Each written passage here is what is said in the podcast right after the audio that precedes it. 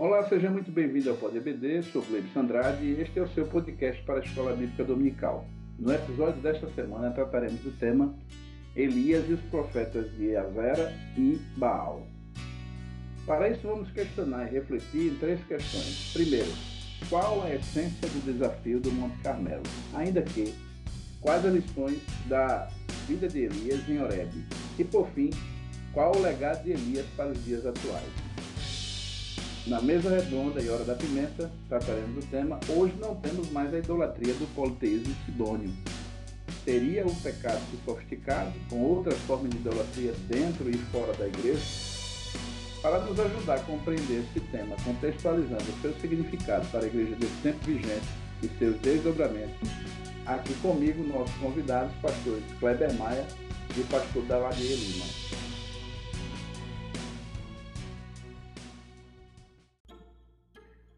Pastor Kleber Maia e pastor Daladier, sejam muito bem-vindos a este episódio, mais este episódio do Poder BD. E eu quero cumprimentá-los com a paz do Senhor e já pedi ao pastor Kleber, pastor Kleber, meu companheiro de todas as edições, suas considerações iniciais, pastor Kleber, sobre esse tema de hoje, pastor Kleber. A paz do Senhor, pastor Gleibson, pastor Daladier Lima e todos os ouvintes do Pode BD. É uma alegria chegar aqui mais uma vez, mais um episódio e estaremos trazendo a nossa contribuição. E hoje vai ser guerra, né? Hoje é guerra aberta, vai ser uma luta teoricamente aqui entre dois deuses, fora que o que nós vamos perceber é que na realidade a luta é no coração do povo pela confiança no Deus verdadeiro ou no Deus ilusório. E eu vejo que esse episódio traz muitas lições que nós devemos trazer para a nossa vida, porque ele trata exatamente da adoração e do reconhecimento de quem é o Deus verdadeiro e as consequências que devem advir desse reconhecimento.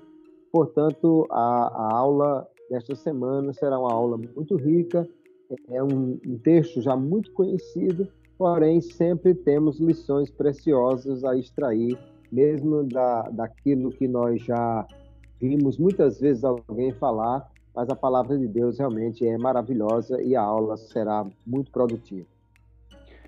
Pastor Daladier Lima, seja muito bem-vindo, a paz do Senhor. Suas considerações iniciais sobre o tema desta semana, Pastor Daladier. Senhor, Pastor do Senhor, Pastor Kleber Maia e todos aqueles que estarão ou nos ouvindo, né? Elias é um personagem que magnetiza, magnetiza o, o ideário né? popular, é muito falado nos círculos de oração, né? O homem que fez fogo descer do céu, mas ao mesmo tempo tem uma riqueza profunda né, na sua história, nesse episódio especialmente, que é narrado aqui na lição 4, e nós pretendemos explorar né, para o aprendizado de todos aqueles que nos ouvirem. Deus abençoe inicialmente a todos. Pastor Daladier, me permita lhe dirigir a, a, nossa primeira questão das três que nós tratamos, né? Que passa exatamente qual é a essência do desafio do Monte Carmelo na vida de Elias, do profeta Elias, e o que representa isso. Olha, é, a essência era uma dúvida né, que havia no coração do povo. Como o pastor Kleber Maia já pontuou, é, o pessoal tinha seguido o caminho da idolatria, os falsos deuses dos cananeus, fenícios, né? No entorno ali. Baal é um personagem que era cultuado largamente, né? Nas minhas pesquisas aqui para esse assunto, ele era adorado de, do Egito à Babilônia. Então, é um espectro muito grande de povos que adoravam esse Deus, né? E é, é, o povo estava dividido. Deus havia tomado, havia saído de cena no coração do povo de Israel e o, o, o, nesse meio termo aparece Elias em cena né, e ordena segundo a sua palavra, que não chovesse. E ele, obviamente, estava direcionado por Deus até que é, ele reaparece de cena, ele tinha sumido, né? ele, ele, ele fez a profecia, é, as águas, a, a, chuva não caiu, ele saiu de cena e depois ele aparece novamente. E aí, quando ele aparece, ele confronta o povo de Israel. E é exatamente esse o foco da lição, esse confronto. Né? O povo estava em dúvida sobre que, qual seria o Deus verdadeiro e Elias fez um confronto de uma forma magistral, né? trazendo o povo para é, esse confronto entre os, os profetas né? no sacrifício que foi feito e o Deus que fosse o Deus verdadeiro ia receber, responder com fogo. E o Baal se omitiu na peleja. Né? Esse é o ponto focal aqui do, do, do nosso debate. Muito bom. Pastor Kleber, além dessa ampla e boa resposta do pastor Adair, alguma coisa a acrescentar sobre a questão da essência, né? Na sua opinião, a essência do desafio do Monte Carmelo? É esse esse momento, com certeza, acho que todo crente já ouviu alguma pregação que fala essa esse confronto entre o profeta Elias e os profetas de Baal. E realmente o que nós precisamos entender é que Baal, sendo considerado o deus da fertilidade e da chuva, então poderia parecer que ele poderia mandar a chuva de volta ou que estaria no controle de alguma maneira. E, no entanto, Deus é que está no controle de todas as coisas.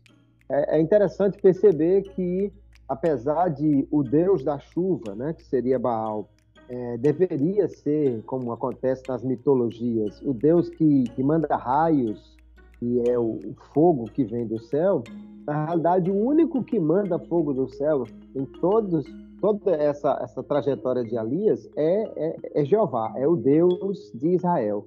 Né? Então, o, o baalismo, ele está querendo dominar a religião de Israel e ele vai ser um problema durante muito tempo. Ainda lá no profeta Jeremias, ele ainda denuncia profetas ou falsos profetas de Baal, mas Baal sempre é essa ilusão, ele não faz nada, não há uma fala de Baal, não há uma ação de Baal, e Deus é que mostra ser o Deus verdadeiro. Todas as vezes que na Bíblia nós vemos um confronto entre Deus e, e, e outros deuses, que são apenas deuses ilusórios, Deus, obviamente, sempre sai vencedor. Né? Moisés e os magos do Egito, a arca de Deus e, e o templo de Dagon, sempre Deus sai vencedor. E aqui, obviamente, antes que o quadro se encerre, a expectativa é a mesma, que Deus haja e mostre exatamente por essa ação que ele é o Deus verdadeiro. É, é interessante, só para pontuar aqui uma, uma questão do hebraico, antes do nome Baal, sempre vem um artigo definido nesse texto. Então é o Baal, assim como geralmente acontece também no texto hebraico com Satanás, ele é o Satanás. Então é como se eles não tivessem direito a um nome, a uma personalidade. Eles não são quem são, mas eles são o que são. É o Baal, ou seja, o, o, o, o, que se diz o dono, o que se diz o Senhor, e na realidade Deus é que é o Senhor de todas as coisas então, o confronto aqui é exatamente no coração do povo para mostrar quem é o Deus verdadeiro, quem é o Deus ilusório. E se nós entendemos aqui, a batalha foi levada para o terreno de Baal. Teoricamente, ele deveria ser o favorito. Né? No capítulo 20, há essa ideia na cabeça do povo, né? já no confronto dos deuses de Senaqueribe com o Deus de Israel. Não, se nós trouxermos eles para o terreno em que o nosso Deus é favorito, nós vamos ganhar.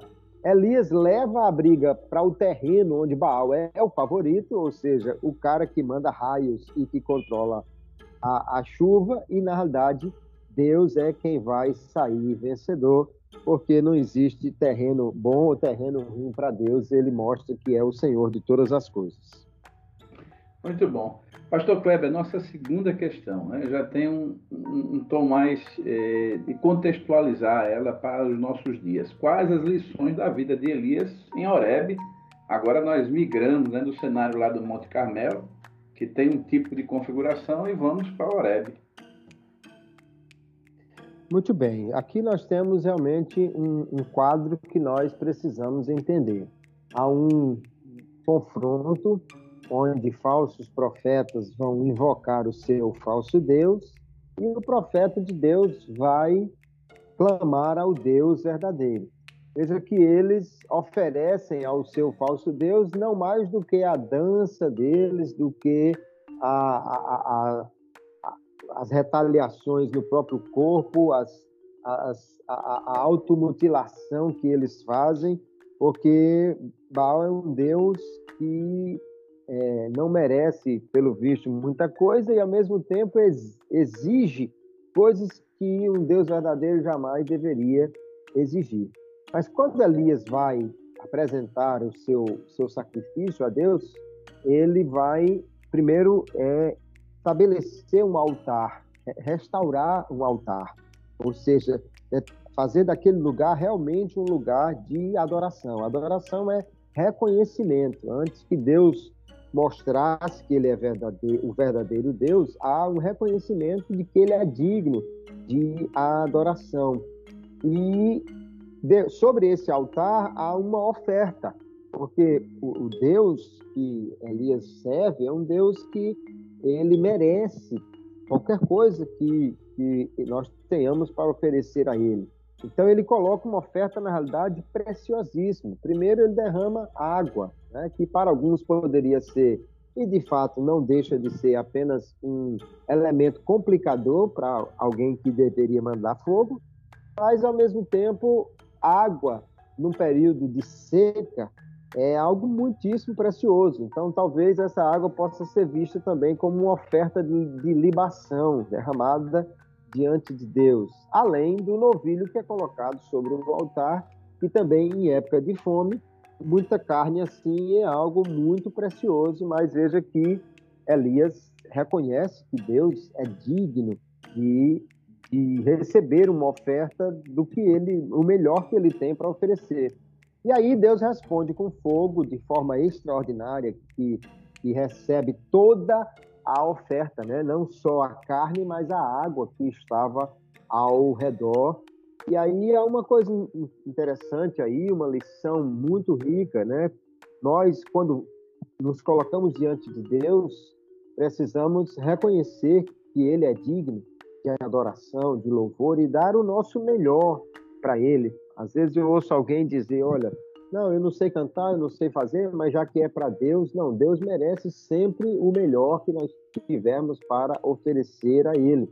Uma lição que Davi também nos ensina em relação à adoração é que oferecer o que não custa nada não é uma, uma oferta realmente de coração, que não tenha valor algum. E agora, uma vez que Deus recebeu aquela adoração e mostrou seu Deus verdadeiro, Aí tem uma consequência. Elias diz: se ele é o Deus verdadeiro, então você tem que servi-lo.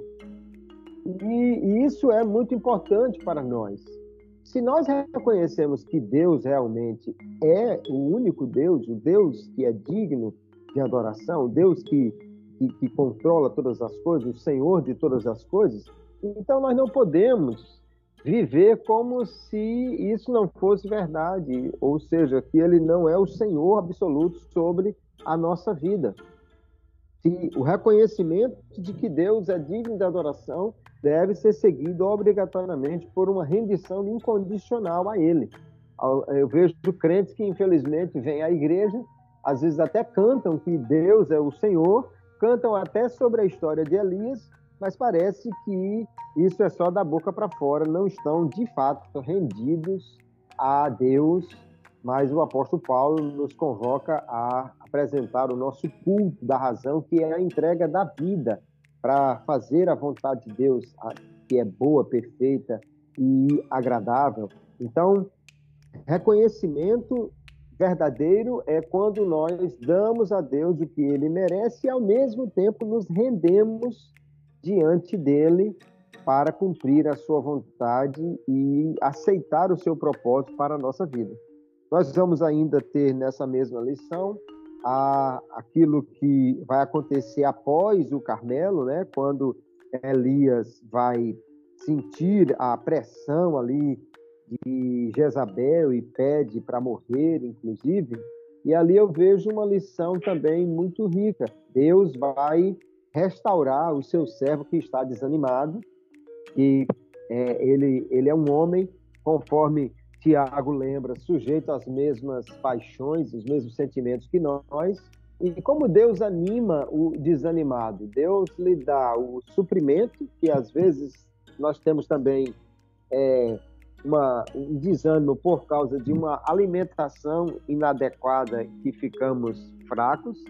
Deus dá a ele uma revelação de si mesmo para ele conhecer ainda melhor a Deus e Deus dá a ele uma renovação do chamado, que ele ainda tinha muita coisa para fazer. Parece que uma das razões do desânimo de Elias era que achava que não tinha mais nada para fazer, ou que o, que estava fazendo não estava surtindo o efeito que Deus queria. E Deus também, talvez por compaixão do, do profeta, dá a ele um companheiro um companheiro que, que vai estar no mesmo chamado, que vai andar junto com ele. E, e aí também eu vejo lições muito preciosas. Né? Nós precisamos cuidar do nosso corpo e dos nossos sentimentos, mas Deus sabe como nos renovar, apresentando a si mesmo, que é a, a esperança que, maior que nós temos, renovando muitas vezes o nosso chamado, a nossa missão para servi-lo e nos dando também a companhia de pessoas que o servem com o mesmo propósito que nós, para que possamos caminhar apoiando uns aos outros, orando uns pelos outros, que é uma lição que eu vejo também aí na vida do profeta Elias e nesses episódios ficam para nossa reflexão. Muito bom. Pastor Daladier, uma, uma questão antes da, do seu complemento né, a essa questão. É, o Monte Oreb tem, uma, tem uma, uma representatividade muito grande, né, porque ele também é conhecido como Monte Sinai. E é, a altura dessa fase da, de, da vida de Elias, eu acho que foi, de fato, uma grande experiência do profeta, como já bem falou o pastor Kleber, né? É, é, ele está ali frustrado, meio desolado, né, com toda a condição, o esforço que ele fez, e, e isso também nos traz lições preciosas, né, pastor Daladier? Sim. É, ouvi atentamente a palavra do pastor Kleber e é, eu gostaria de frisar essa segunda parte, o segundo Elias, né? O ministério é muito pesado, é desgastante. Né? Às vezes você está trabalhando há muito tempo sem um resultado prático, e isso frustra muita gente. Né? E o Elias ele não era diferente da gente. Ele queria resultados, né? mas Deus ele é, estava trabalhando no, no timing dele. Né? Deus tem um tempo certo de agir e fazer as coisas e isso é muito importante, porque se a gente não prestar atenção, a gente acaba frustrado. Eu me lembro, só para citar um exemplo prático aqui, que nós estávamos construindo uma congregação, uma grande congregação, 12 né, por 32, e é, em muitos instantes eu queria fazer Deus trabalhar. Né? Então, eu orava, dizia, Senhor, toca no coração de fulano, de Beltrano, porque é, é, aquela pessoa tem condições e pode ajudar, podíamos adiantar, né? E aí o que acontece? Um episódio aconteceu. Uma pessoa que tem uma boa condição financeira, que mora fora, mora no exterior, ligou para mim um belo dia e disse: Olha, eu estou indo visitar meus familiares e eu vou passar aí porque eu soube que você está construindo uma igreja. E eu fiquei maravilhado. Senhor, é, era pelo que eu estava orando, né? E essa pessoa veio, elogiou o trabalho, achou fantástico, ficou até bem depois de tudo conversando e dizendo como é que, assim, perguntando como é que ia ser, etc e tal. e não deixou oferta nenhuma. Muito embora tenha uma boa condição e tenha todo o coração, o coração voluntário, entendeu? Só que o que é estava acontecendo? Deus estava me ensinando que ele não precisa disso para agir. A pessoa foi embora, né, elogiou, etc. Então, mas foi embora, não deu nada, absolutamente nada. E podia ter dado, tinha um coração voluntário, como eu já falei. Mas Deus estava me dizendo o quê? Eu não trabalho como você quer. Não me ensine a trabalhar, eu, eu sei como fazer. Então, é, a gente fica frustrado quando quer ensinar Deus a trabalhar e simplesmente Deus não, está, não vai fazer o que nós queremos. Foi exatamente o que aconteceu com Elias, né? Ele disse: Agora, Senhor, me toma, né, me leva, me guarda, porque eu não sou melhor do que meus pais, e já chegou o fim. Mas Deus deu um, um prolongamento do ministério. E o pastor Eliezer Lira, numa é, EBO aqui em Abreu Lima, anos atrás, há muitos anos, ele é, explorou bastante esse episódio de Elias, e ele disse que Deus disse a Elias, em outras palavras, né? Volta pelo teu caminho, ou seja, esse foi o caminho que você criou. O caminho do desamparo, da frustração, o caminho de me ensinar a trabalhar. Então, volta por esse caminho. Porque lá na frente, você vai ungir a Azael rei da Síria, o rei de Jael, e a Eliseu, profeta, em teu lugar. Então, Deus desfez tudo que, todo condicionamento que Elias tinha criado para ele. Né? Várias situações aí, Deus não falou a Elias quando ele esperava, vai, vai arrebentar, vai aparecer aqui agora quebrando tudo, acabando com tudo. Aquele Deus que mandou fogo lá no, no sacrifício, aqui vai. Né? Mas é, é, tudo aquilo aconteceu, passou o vento, passou a tempestade, passou o fogo, e no fim um cicio suave e tranquilo. É uma, uma brisa leve. E Deus se revelou no meio daquela brisa. Ou seja, Deus estava ensinando lições dramáticas a Elias e estava ensinando lições dramáticas para nós. Né? Então, há uma riqueza de aprendizado imensa em Horeb. E, e um outro ponto que eu gostaria de destacar é a possibilidade de um servo do Senhor entrar em depressão, por exemplo. Ainda essa semana eu vi um pastor, uma pessoa instruída, né, com um alto nível de formação intelectual, dizendo que depressão é algo maligno. Né? Nós devemos orar para que o espírito maligno seja repreendido para que a pessoa supere a depressão. Né? E é impressionante como ainda tem gente né, pensando dessa forma. Né? Nós, nós vemos no, no, na situação de Elisa um quadro depressivo.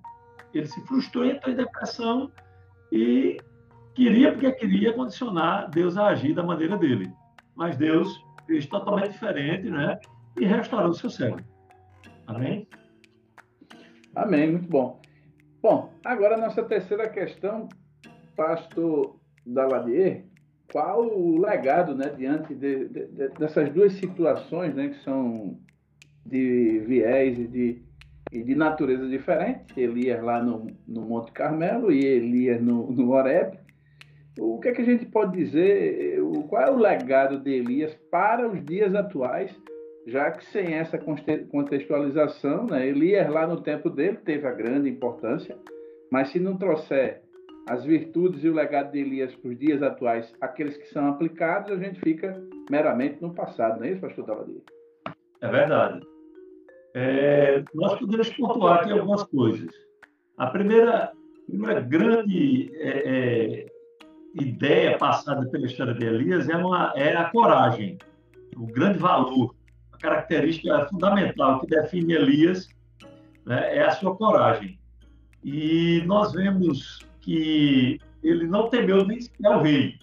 Era um rei cruel, idólatra, que podia matá-lo, né? mas ele não teve nenhuma, nenhum medo diante de Acabe. É, hoje nós vemos uma situação em que muita gente quer se autopreservar.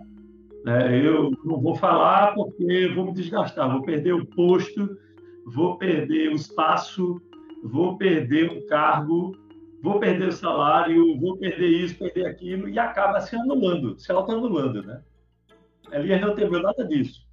É a primeira, a primeira grande característica da vida de Elias para nós. A segunda é a total dependência de Deus. À medida que Elias estabelece o, a, a, ele delimita né, que Deus está insatisfeito com aquela situação e que por isso não vai chover, automaticamente ele perde todo o espaço, ele perde o status quo e passa a ser totalmente dependente de Deus. Né? E nós devemos prestar muita atenção nisso, porque se nós estamos agindo dentro dos parâmetros de Deus, estamos fazendo o que Deus quer, estamos cumprindo a sua vontade, ele vai cuidar de nós. Nós precisamos confiar nisso. Ou nós confiamos na provisão de Deus, ou nós não somos nada. Né? Em terceiro lugar, é, chamar o povo para uma adoração verdadeira. Note que os profetas de Baal, como bem frisou aí o pastor Kleber, fizeram aquele ritual, né? Era estético, né? pura estética, né? Chamando a atenção e se reta... Imagine aí um, é, é 850 homens se retalhando com facas e lancetes, o sangue jorrando, um espetáculo grotesco que chamava atenção, repulsa e atenção ao mesmo tempo. Então, Elias não fez nada daquilo. Elias fez um culto verdadeiro, um culto com sacrifício, com o melhor, como disse o pastor Kleber, e, sobretudo, com fé. Né? Será que os cultos de hoje são cultos baseados na fé ou são é, um mero espetáculo para atrair auditório? É, audiência, né? atrair o povo. É terrível isso. E Elias é, é, é seguiu na contramão a, a, aquele episódio de sacrifício, aquela, aquela, vamos dizer assim, vamos usar um termo nordestinês, aquela palhaçada toda na qual consistia a liturgia da adoração a Baal, era chamativa. Elias seguiu um caminho totalmente oposto. A descrição e, ao mesmo tempo, firmeza na adoração né, com a pitada de fé, para que aquilo que ele estava chamando o povo a fazer surtisse efeito, como de fato aconteceu. Né? Deus mandou fogo, consumiu o holocausto, consumiu a lenha, né? queimou as pedras e, como diz o texto é, é, é, na, na, maioria das nossas situações, lambeu a água, ou seja, fez a água ferver. Então, quem dominou a partir do momento que Elias creu foi Deus. Não foi ritual, não foi é, a cena, o cenário, nada disso. Né? E, e, essa, é, essa é uma lição fantástica, tá certo? E, como eu já frisei, a questão de Oreb, a lição de que nós somos fracos. Né? Podemos naufragar, podemos fraquejar, podemos é, duvidar, né? pensar que chegou o fim do nosso ministério. Todas essas possibilidades estão em aberto para qualquer um de nós. Agora, novamente, a confiança em Deus vai nos restaurar. É assim que eu vejo assim esses pontos é, é, que eu frisaria aqui na minha fala. Muito bom. Pastor Kleber, o que, é que se pode acrescentar dessa terceira questão? Pastor Gleibson, pastor Daladier já trouxe uma posição muito boa aí do que é o legado de Elias para nós, né? Mas eu quero só acrescentar aqui que também nós temos, dentro desse aspecto da confiança em Deus, nós temos na vida de Elias um exemplo de oração, né? que é o exemplo que Tiago vai tomar, dizendo que Elias, mesmo sendo um homem igual a todos, na época do segundo templo, né? já no período que Tiago está vivendo, e, e pelo menos 400 an anos antes, havia houve uma supervalorização do profeta Elias. No judaísmo é, é uma figura muito muito rica, né? Aliás, nas sinagogas tem a cadeira do profeta Elias, que é uma cadeira de tecido roxo, onde o sacerdote senta para fazer a circuncisão dos meninos. Mas ele vai dizer o quê? Elias era um homem sujeito às mesmas dificuldades, mas orou e Deus respondeu, e ele usa isso para estimular a igreja a orar e confiar em Deus, dizendo que a oração feita por um justo pode muito em seus efeitos. Então, Elias tem um legado aí da oração confiante em Deus que nos deixa, né? Além desse, desse quesito da fidelidade, que já citou muito bem o pastor Ladier, a confiança na provisão divina e essa fragilidade que é superada pela provisão de Deus. Uma questão interessante, só para terminar aqui a minha fala, é, talvez pela própria circunstância, lógico, ele estava em um momento de perseguição e tal, exigia que ele estivesse sozinho algumas vezes. Mas nós vemos esse esse quadro de isolamento na vida do profeta Elias, que pode ter contribuído para esse seu desânimo. E quando Deus restaurou a sua missão, deu a ele a missão de, de ungir dois reis e um profeta substituto. Mas ele vai direto ao que seria o terceiro ponto da missão e unge primeiro o profeta que vai andar com ele antes de ungir os dois reis. O que para mim pode falar de uma necessidade de companheirismo que Elias estava sentindo muito grande, né? E nós, como homens de Deus, também precisamos estar atentos a isso. Não podemos nos isolar, ficar sozinhos.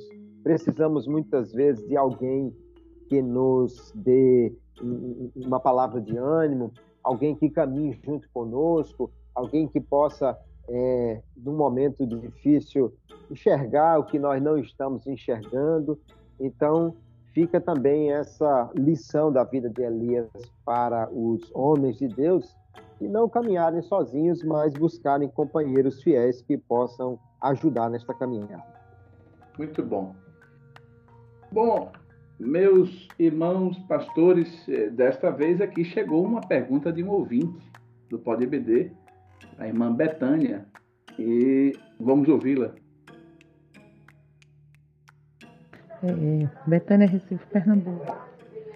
É, verdade, seria verdadeiro dizermos que é, foi se trabalhado muito em cima da divindade feminina como forma de representação para as mulheres, como mãe, como mulher como também uma representação da natureza no meio de deuses masculinos, patriarcais?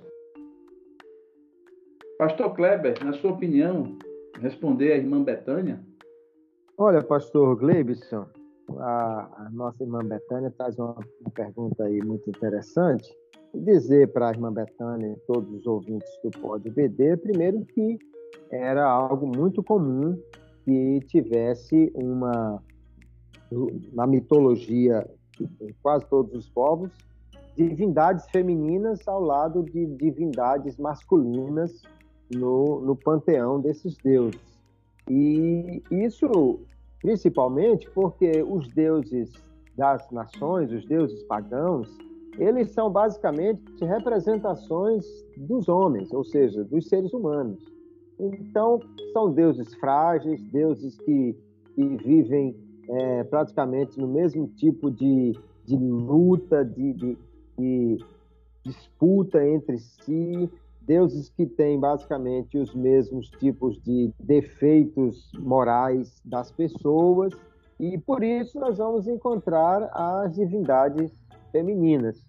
Talvez realmente elas pudessem representar melhor para as mulheres um, um, ponto de adoração, um alvo para a sua adoração. Mas o Deus de Israel, ele, por ser um nome masculino e sempre tratado dessa maneira, nós não precisamos entender isso como sendo uma expressão de uma religião machista. Na realidade, o Deus de Israel ele está acima das questões de gênero, porque ele é o Deus perfeito, o Deus completo, o Deus que está muito além dessas características humanas. Como ele não é um Deus criado pelos homens, que reflita os seus conflitos e necessidades, mas ao contrário, é, um, é o Deus criador que criou todas as coisas, então nós podemos sim é, ter em Deus essa representação completa de tudo o que, o que represente a, a adoração, sem a necessidade de ter uma figura feminina já que Deus é perfeito, completo está muito acima de todas essas questões aí não há um machismo da religião de Israel, mas sim um reconhecimento a um Deus que é completo e, portanto, não precisa de ter uma consorte, né, uma mulher ao seu lado para lhe completar como se fosse um ser humano, que é o caso de Baal, que tinha a Será como uma deusa complementar, uma deusa companheira aí. O nosso Deus é muito mais do que tudo isso e provou por meio do seu servo Elias que é o Deus perfeito. Pastor Doladier, sua opinião, a pergunta é intrigante, mas é pertinente fazê-la, já que esses dois profetas né, representam de fato uma divindade é, feminina e uma masculina, os cananeus e outras, como já disse o pastor Kleber, tinham esse costume, né? É, eu não arriscaria complementar o, a colocação do pastor Kleber, eu acho que foi perfeita, né? É exatamente esses elementos que eu falaria, entendeu? Eu só queria complementar para a irmã é, aqui uma informação que pode ser interessante, é que é o seguinte, é, de fato, essas, todas essas divindades tinham essa representação binária, né? masculino e feminino. E se a irmã quiser mais informações sobre isso, tem um livro bem interessante chamado Os Outros da Bíblia, que é de um é, é autor brasileiro, André Reinck, que ele traz muita informação interessante sobre os deuses que eram adorados ao redor de Israel. Um outro aspecto que eu queria frisar aqui para a irmã é o seguinte: é, Azerá ou Azera, né, varia muito a, a tradução, é, ele não era o esposo de Baal, a não ser é, na tradição fenícia, porque em Ugarite a esposa de Baal era Anat, que era a irmã dele. É, então, é, esses conflitos, como disse o pastor Kleber, são conflitos inerentes aos humanos, que o, os grandes mitos né, da antiguidade eles transpunham, transpunham esses conflitos humanos para a convivência com deuses. Né? Inclusive, até perdurou bem longe, né? os gregos tinham esses mesmos conflitos, né? com os deuses e semideuses, os filhos dos deuses, os filhos dos semideuses, e aquela é, confusão toda, né? Então, é, é uma rede, na verdade, que é, transpõe essa realidade humana para as deidades e que não encontra eco na Bíblia, porque a Bíblia está além de tudo isso, como disse o pastor Kleber. Tá certo? É só esse complemento que eu gostaria de fazer. Muito bom. Bom, chegamos à hora da mesa redonda e à hora da pimenta, né? É, eu diria que a pimenta está distribuída hoje nessa lição quase toda, né?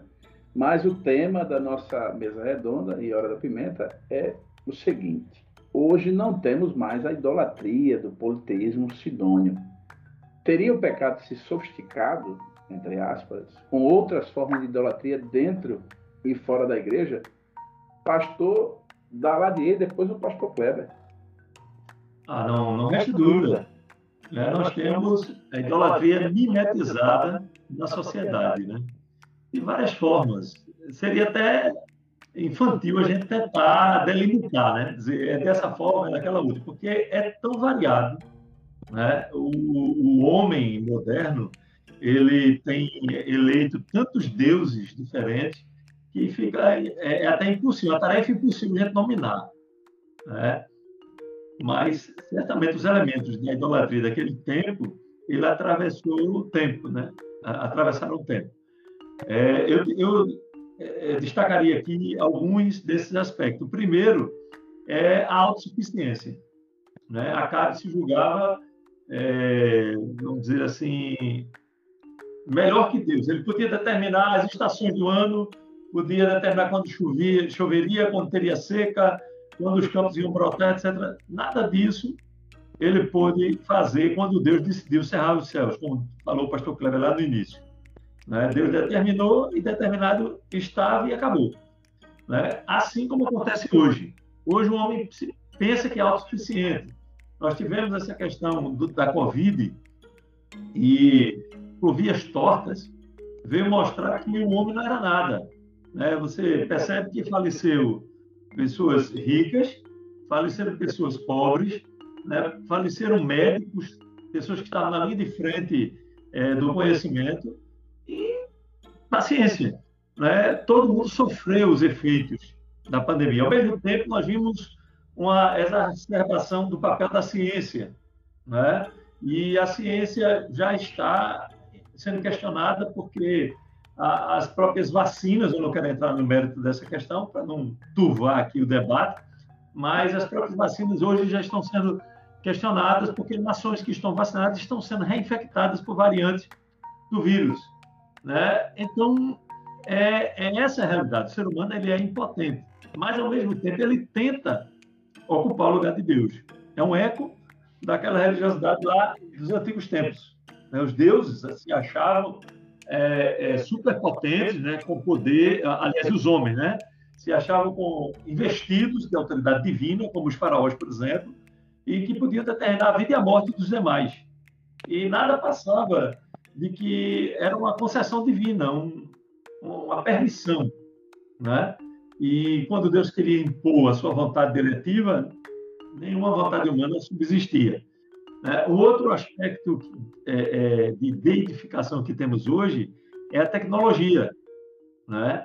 A tecnologia se tornou quase onipresente, quase onipresente, é, quase ubíqua, né? como se diz aí nos círculos mais é, é elevados. E parece, é, a impressão que, que, que, temos é que muitos adoram a tecnologia, né? acreditam a ela muitas coisas na vida, até uma supremacia sobre determinadas pessoas, é uma coisa terrível. Então, é, essa idolatria, ela se mimetizou, se espalhou, está de forma generalizada, enraizada na sociedade e até na igreja. Infelizmente, nós tendemos a idolatrar pessoas, achar que são insubstituíveis, e Deus faz exatamente, é, toma algumas providências, tirando essas pessoas do lugar, exatamente para mostrar que o único substituível é Ele. Tá certo? É, é assim que eu vejo essa questão. Muito bom. Pastor Kleber, sua opinião diante dessa questão, né? É, sem dúvida, pastor Gleibson, nós é, vamos ter sempre o homem que quer colocar ou que coloca alguma coisa no lugar que é o lugar próprio de Deus e aí vem a idolatria, né? Nesses últimos tempos, como já ressaltou aí o pastor Daladier, eu creio que a figura que mais tem tentado ocupar o lugar de Deus é o próprio homem. Né? Essa egolatria que se mostra nesse hedonismo, nesse antropocentrismo, essa autossuficiência. E na igreja, infelizmente, isso também acontece muito, de pessoas que se acham acima até de Deus. Quantas e quantas decisões líderes eclesiásticos tomam sem de fato consultar a Deus ou de fato buscar ver qual é a, a vontade de Deus para aquelas questões. E, além disso, esse culto à personalidade, né? quando grandes líderes se mostram extremamente carismáticos e, e colocam tudo centralizado em volta de si, isso é um grande problema, porque, na realidade, é, Deus é quem precisa ser adorado, ou seja, nós necessitamos de adorar a Deus, porque só Ele é digno realmente de adoração. Deus não precisa de nós, mas nós precisamos que Ele esteja no lugar central da nossa vida para que a nossa vida esteja bem, esteja com Ele. Nós glorificamos a Deus, então, quando nós reconhecemos que Ele é Senhor e estamos satisfeitos com Ele. Eu acho que esse é um grande, um dos grandes males dessa, desse tempo que tem levado muita gente à idolatria. Não estão satisfeitos com Deus ou com o que Ele dá e aí buscam, por sua própria força, resolver a, as coisas, colocar tudo de acordo com o seu, o seu propósito, estão sempre insatisfeitos e ansiosos. E eu lembro de uma passagem do Salmo 131 que eu acho que deveria ser lembrado por nós todos os dias, onde o salmista diz: Senhor, eu não, eu não estou orgulhoso, eu não estou procurando coisas elevadas demais, nem grandiosas, mas no verso 2 ele diz: Eu acalmei e tranquilizei a minha alma como uma criança recém-amamentada no colo da sua mãe. E essa metáfora é muito interessante, porque um bebê que ainda não mamou, ele está ansioso, querendo atender a sua necessidade, né? visando apenas a sua necessidade. Mas depois que ele mamou, ele fica ali no braço da mãe só para aproveitar aquela comunhão, aquele aconchego, só para sentir o calorzinho do momento. E o salmista diz: A minha alma com Deus está desse jeito eu não estou mais preocupado, procurando, eu não estou insatisfeito, eu estou só aqui gozando da comunhão com Ele. E eu acho que essa é uma questão que tem faltado muito nos nossos dias, o que tem levado muitos púlpitos a estarem eternamente insatisfeitos de se mostrar na mídia, de superar outros, de mostrar grandeza. E essa tem sido a maior idolatria ou expressão dela que eu percebo nas igrejas nos dias de hoje. Que Deus nos guarde, que nós possamos é, colocar Deus no lugar central que lhe é devido, para que a igreja possa espelhar a sua glória e não querer imitar a glória do mundo e dos homens. Muito bom. Bom, eu me dou por satisfeito e acredito também que nossos ouvintes, nessa hora, também foram alimentados. E só nos resta agora pedir ao pastor Kleber Maia e o pastor Daladier, em seguida, as suas considerações finais sobre o tema e é, aquela dica pedagógica que é tão útil e importante para os mestres, os professores que vão também disseminar esse conteúdo em sua sala de aula. Pastor Kleber. Muito bem, pastor Glebson. Para mim, um prazer mais uma vez estar aqui, mais um episódio do Pod EBD sempre uma companhia agradável do pastor Gleison e do pastor Daladier.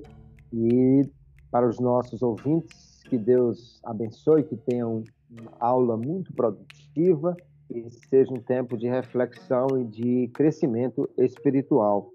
Ah, eu, eu penso que a, a lição de hoje ela nos leva muito a refletir sobre a adoração a Deus e o reconhecimento que nós devemos ter de que Ele é o Deus verdadeiro e o Senhor.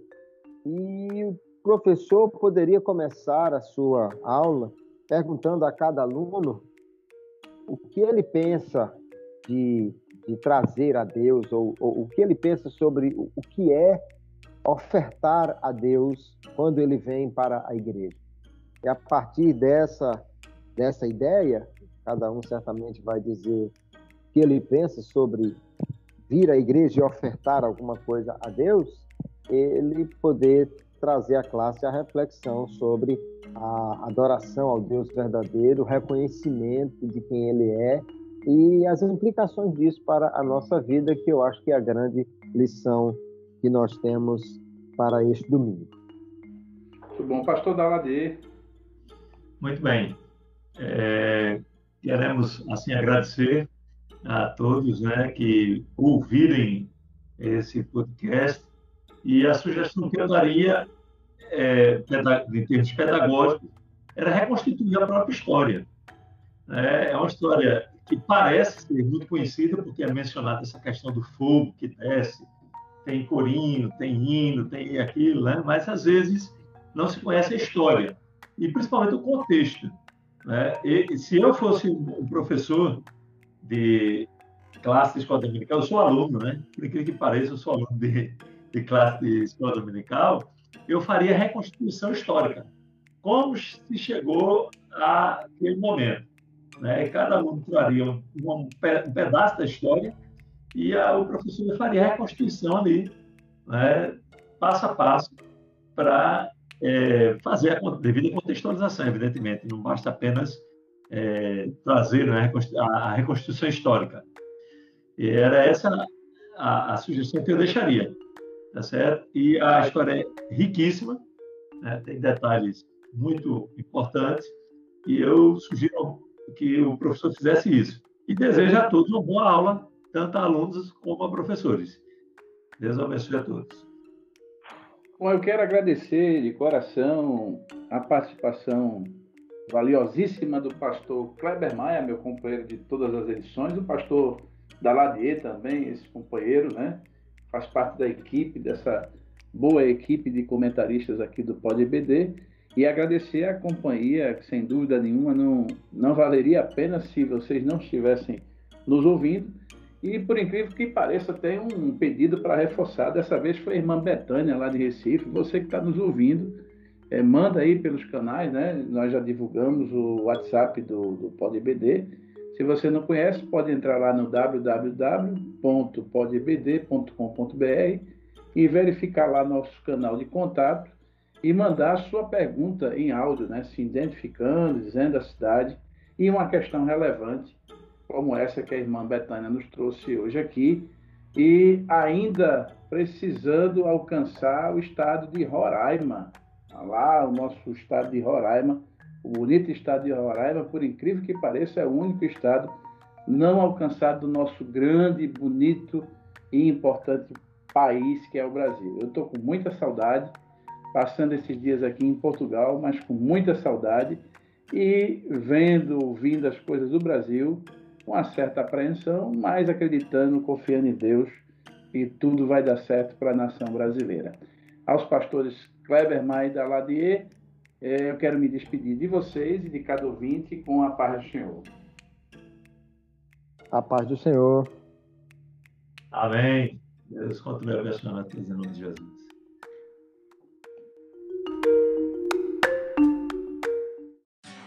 Eu quero agradecer de coração a participação valiosíssima do pastor Kleber Maia, meu companheiro de todas as edições, do pastor Daladier também, esse companheiro, né? Faz parte da equipe, dessa boa equipe de comentaristas aqui do Pod EBD.